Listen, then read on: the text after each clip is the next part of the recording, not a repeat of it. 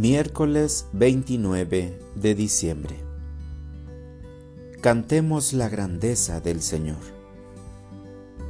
Lectura del Santo Evangelio según San Lucas. Transcurrido el tiempo de la purificación de María, según la ley de Moisés, ella y José llevaron al niño a Jerusalén para presentarlo al Señor, de acuerdo con lo escrito en la ley todo primogénito varón será consagrado al Señor, y también para ofrecer, como dice la ley, un par de tórtolas o dos pichones. Vivía en Jerusalén un hombre llamado Simeón, varón justo y temeroso de Dios, que aguardaba el consuelo de Israel.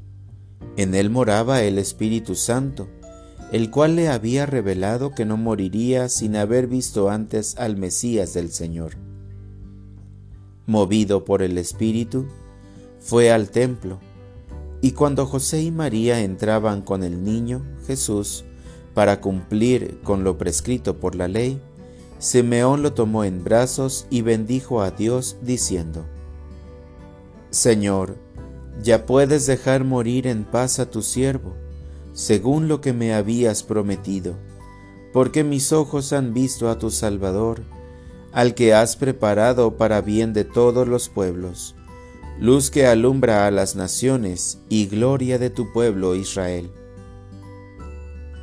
El padre y la madre del niño estaban admirados de semejantes palabras. Simeón los bendijo, y a María, la madre de Jesús, le anunció, Este niño ha sido puesto para ruina y resurgimiento de muchos en Israel como signo que provocará contradicción, para que queden al descubierto los pensamientos de todos los corazones. Y a ti una espada te atravesará el alma. Palabra del Señor. Obedece los mandamientos de Dios. En esto tenemos una prueba de que conocemos a Dios en que cumplimos sus mandamientos. Primera carta de San Juan 2.3 Reflexión Una antigua estudiante, ahora casada y madre de dos hijos en la escuela primaria, me asombra. Ella y otra joven madre de nuestra parroquia vieron una necesidad y se pusieron manos a la obra para solucionarla crearon un ministerio que colabora con un refugio local para personas sin hogar. El refugio trabaja para proporcionar vivienda a sus beneficiarios y el grupo de nuestra parroquia les ayuda a instalarse con muebles y decoraciones que convierten un simple apartamento en un hogar. Stephanie y su equipo están respondiendo a una necesidad y al hacerlo están respondiendo a los mandatos de Jesús de amarse los unos a los otros y cuidar de los más pequeños entre nosotros. En el proceso, estas personas experimentan un sentido de su propia dignidad y las amistades florecen. Este ministerio requiere mucha organización. Las donaciones deben ser reunidas y clasificadas y almacenadas eficientemente.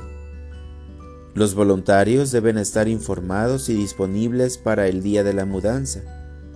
Los camiones deben ser cargados y descargados. Obedecer los mandamientos requiere más que buenas intenciones. Amar a Dios y amar al prójimo requiere un compromiso de todo nuestro ser.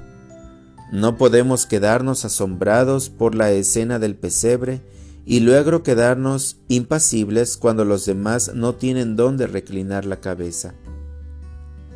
Las cartas del Nuevo Testamento, como nuestra carta de hoy de Juan, revelan que el nivel de compromiso requerido para amar a Dios y a los demás requiere una constante instrucción y estímulo. Meditación Lejos de restringirnos, los mandamientos de Dios nos liberan para crecer en nuestra identidad como cristianos. Tiene sentido que el Dios que nos creó sepa lo que nos permitirá crecer hasta la madurez y nos capacitará para ser amigos de Dios. Hacer obras de amor no siempre será fácil, pero siempre será fructífero. Vivir una vida de amor produce generosidad, gratitud, autocomprensión, integridad y una mayor confianza en Dios. En las rutinas de nuestra vida diaria, ¿dónde puede estar Dios pidiéndote un mayor compromiso con el amor? Oración. Jesús, tu vida nos enseñó lo que significa amar a Dios con todo tu corazón y amar a tu prójimo como a ti mismo. Cada día aumenta nuestro deseo de amar como tú amas y de encontrar nuestra identidad más profunda al responder al amor que ya compartes con nosotros. Amén.